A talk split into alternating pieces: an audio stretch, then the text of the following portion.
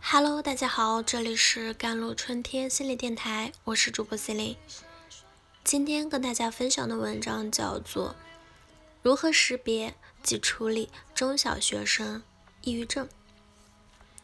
关注孩子的心理健康从来都不晚。近年来，学生抑郁症发病率越来越高。今年在医院和一些心理咨询机构，越来越多的接到自残。自杀倾向的孩子，看到知乎上有很多孩子自曝自己已经得了抑郁症，而且大部分都是很优秀的孩子。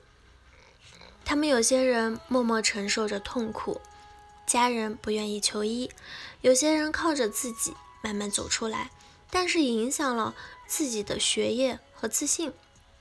他们害怕去学校，学业的压力让他们喘不过气。他们厌恶回家，家里压抑的气氛让他们无数次的想逃离。父母们总是以为孩子太懒，为了不想学习给自己找借口，导致孩子都不愿意向他们吐露心声，因为吐露后依然是一场道理大讲堂，家庭已不再是他们温暖的港湾。我们的父母真的需要引起足够的重视。现在孩子的心理健康问题已经不是少数了。大学生入学的心理健康测评，有近一半的孩子都达到了一般心理问题的程度，有一部分人已经达到了严重心理问题的程度。那么，我们就来看看学生有抑郁症的前兆表现有哪些。第一，成绩下降，孩子的成绩突然下降了。青少年时期的抑郁使孩子很难集中精力，这会使孩子很难听老师的话，难以继续完成家庭作业。我们可能觉得孩子是注意力不集中，但很有可能是孩子感到很沮丧、抑郁。第二点，缺乏兴趣，达到目的也不开心，对以往感兴趣的事情不太热衷了，快乐的回忆也勾不起愉悦的心情。没有小伙伴，也不认为已然。第三点，身体出问题。患者一般年龄较小，不会表述情感问题，只说身体上的某些不适。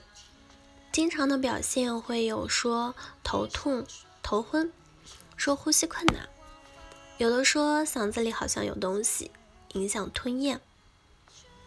他们的病似乎很重，呈慢性化。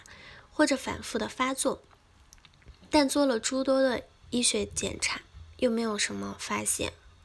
还有一些厌学的特征，如孩子一到学校门口、教室里或者工作单位，就感觉头晕、恶心啊、腹痛、肢体无力等等。当离开这个特定的环境，回到家中，一切又都正常。第四点。自我评价低，总是说自己不好，别人不喜欢自己，做事做不好等，思维比较负面。第五点就是要换环境，饮食啊、睡眠结构改变。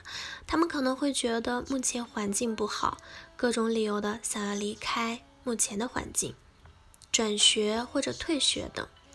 当真的到了一个新的地方，他们的状态并没有随之好转。反而会另有理由和借口，还是认为环境不尽人意，反复要求改变。饮食、睡眠也变得不一样，有些孩子会暴饮暴食或者厌食挑食，睡眠紊乱、早醒、不易入睡等。第六点，脾气暴躁、易怒，有点反常，一般表现为总是顶嘴，然后父母的不轻不重的话都能引起。情绪的波动、剧烈反应、不整理自己的房间、乱扔衣物、各种事情都拖延等，较严重的表现为逃学、逃课、夜不归宿、离家出走等等。第七点就是自残、自杀行为了。如果比较严重的孩子，还会有割腕啊、划伤自己的冲动。他们并不一定是想自杀，但是这种身体上的伤害是他们。表达自己情感的方式，证明平时压抑的都快找不到自己了。还有一些孩子会冲动跳楼、跳河等极端的行为。对自杀未果者，如果只抢救了生命，未对其进行抑郁治疗，包括心理治疗，他们仍会重复的自杀。因为自热类的自杀是有心理病理的因素和生物化学因素的，他们并非甘心情愿的想去死，而是被疾病因素所左右，身不由己。那么，如果孩子真的有这些问题了，父母首先需要做的就是摆正态度，因为孩子的心理问题严重程度远远超乎父母想象。家长会觉得去医院给孩子贴上一个标签，孩子这一辈子就完了，这是对抑郁症的误解。因为抑郁症是一个可治愈的疾病，就像感冒发烧一样，只是心灵感冒了。早点治疗对于孩子只有好处没有坏处，如果没有及时的干预，只会让问题越来越严重，还会导致其他并发症。这时的选择题不是能不能重新上学、圆父母的面子，而是怎么才能帮助孩子走出抑郁的困境。那么，如何治疗抑郁症呢？其一，正确对待。当孩子患上抑郁症，应以抗抑郁药物与心理治疗并重为原则。单纯的靠药物或者靠心理咨询都是不恰当的。一般药物作用一到两周后。改善了情绪的状态，再配合心理治疗，这样才能让他们认识本病，改变认知，完善人格，增强应对困难和挫折的能力与自信。只有这样，才能达到根治的目的。其二就是家庭要增加情感维度，给孩子更多的心理支持，而不是一味的讲道理。让孩子不要多想，要有信心，抑郁症是可以治愈的。理解孩子现在的痛苦，不试图去压抑孩子的感受，陪伴孩子动起来，做一些运动和外出活动。好了，以上就是今天的节目内容了。